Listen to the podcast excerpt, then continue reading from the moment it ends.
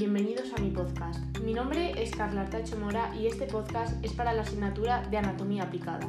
En el día de hoy voy a hablar sobre una enfermedad, la cual es común escuchar sobre ella, pero realmente no sabemos en qué consiste. Esta enfermedad es el ictus.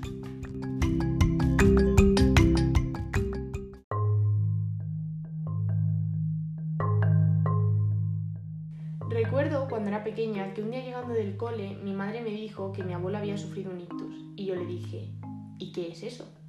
Si no sabes contestar a la pregunta de qué es un ictus, te animo a que te quedes. Lo descubrirás sin tener que leer esos aburridos artículos que encuentras en internet y sin tener que leer esas famosas pero eternas páginas de Wikipedia.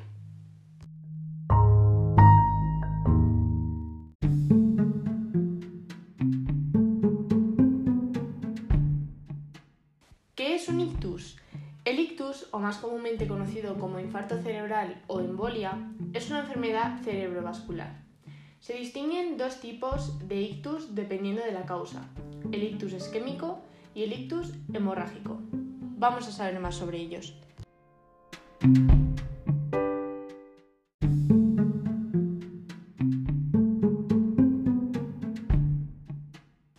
El ictus isquémico ocurre cuando se interrumpe súbitamente el flujo sanguíneo a una parte del cerebro, normalmente por la presencia de un trombo, también conocido como coágulo, en alguna de las arterias que lleva sangre al cerebro.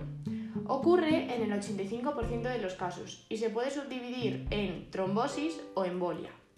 La trombosis es cuando se forma un coágulo en una arteria o vena cerebral. En cambio, la embolia es cuando se bloquea un vaso sanguíneo cerebral por culpa de un coágulo formado en otro sitio, por ejemplo en el corazón, por una placa de aterosclerosis, pero no en el mismo cerebro.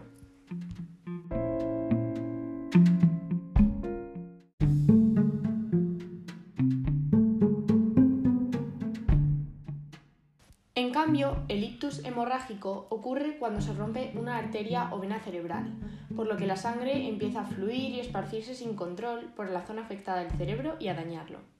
Ocurre en el 15% de los casos, y debido a que la sangre no llega al cerebro en la cantidad necesaria, las células nerviosas no reciben oxígeno y dejan de funcionar.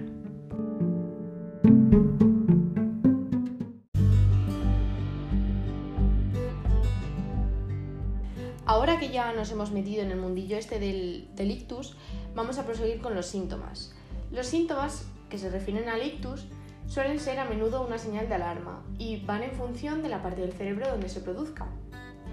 Si se manifiesta en el hemisferio izquierdo, puede afectar a la expresión o comprensión del lenguaje, produciendo dificultad al hablar, mutismo, sustitución de palabras o sílabas, fallos en la denominación de objetos y problemas para leer y escribir. En el caso del hemisferio derecho, el paciente puede tener una falta de reconocimiento del lado izquierdo del cuerpo o del entorno. Problemas de atención, distracciones frecuentes, pérdida de la concentración, escaso reconocimiento de los conflictos actuales o futuros, incluso sin reconocer la propia enfermedad y problemas de conducta por impulsividad o cambios bruscos de carácter.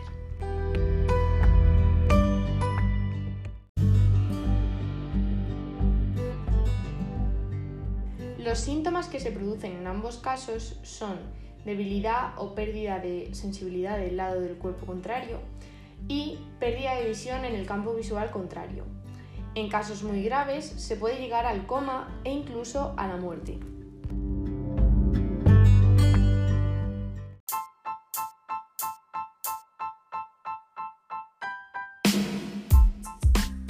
Seguramente muchos de vosotros ya habéis pensado, Menudo tostón nos está metiendo esta tía, menudo muermo, o sea, me piro.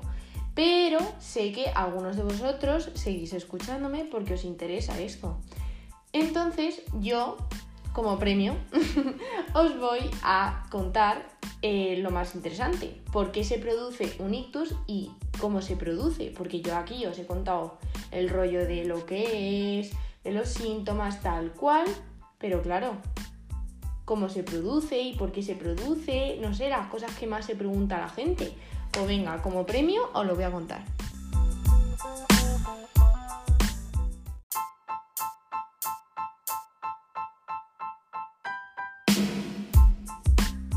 ¿Por qué se produce un ictus? Se conocen tres formas básicas de mecanismos de acción. En primer lugar, la hemorrágica, en la que la arteriosclerosis y la hipertensión arterial suelen ser las causas más frecuentes. En segundo lugar, eh, la trombosis cerebral, siendo nuevamente la arteriosclerosis la causa más frecuente. Y en tercer lugar, la embolia cerebral.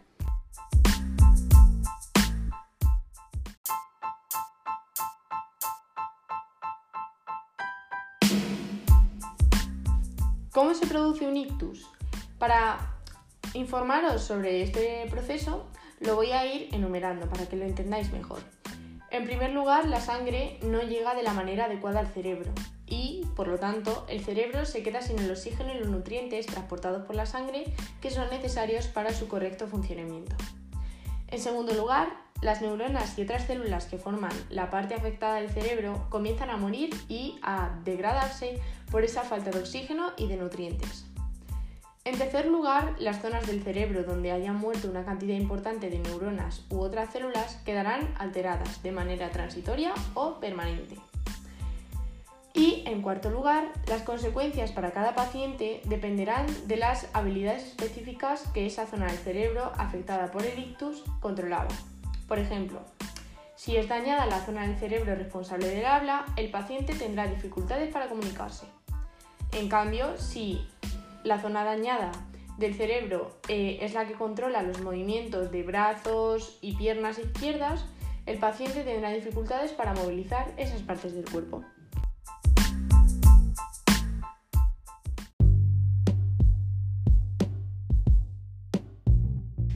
¿Qué debo hacer en caso de notar algún síntoma?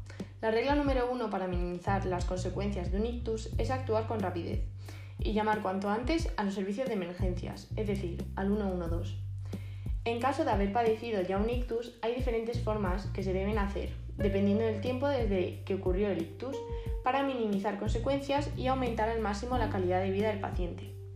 Por ello, se distinguen tres fases, la fase aguda, la fase subaguda y la fase crónica. Vamos a saber más sobre ellas.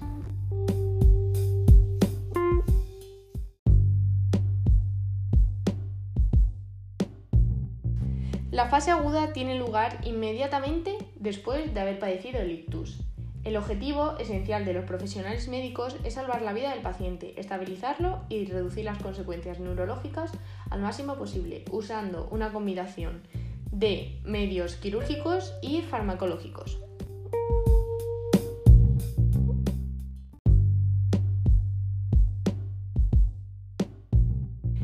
Fase subaguda participan las unidades de rehabilitación hospitalaria, unidades del hospital de día y unidades de rehabilitación ambulatoria.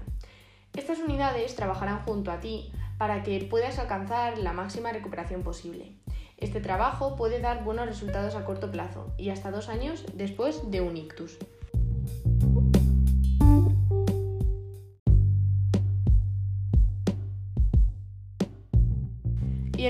Lugar, la fase crónica. En la fase crónica se activan los recursos sociales para ayudar a una persona que haya padecido una discapacidad por daño cerebral adquirido, para así minimizar las consecuencias psicológicas y sociales asociadas a ello con iniciativas tales como mm, unidades residenciales, pisos tutelados, centros de día y otros. Con estos se promueve la inclusión social y se le proporciona al paciente con unos profesionales especialmente entrenados para estos casos.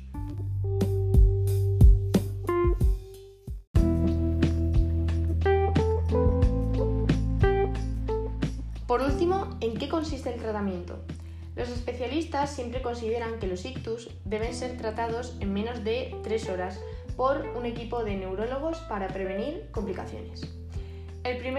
Aplicado es inyectar anticoagulantes para eliminar el coágulo o el trombo y permitir un flujo sanguíneo habitual.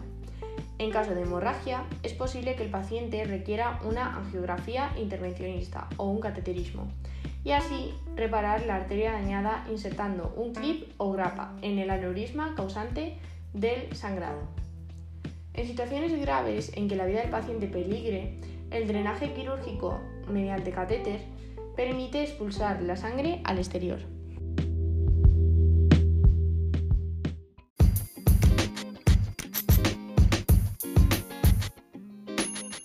Para acabar este podcast, debes recordar que el ictus es una enfermedad que puede afectar a cualquiera y es mortal. Para evitar llegar a este extremo, debes llamar al 112 en caso de presentar alguno de los síntomas. Y si aprecias alguno de ellos a un familiar tuyo, especialmente personas mayores, díselo para ir al médico. Cuídate mucho.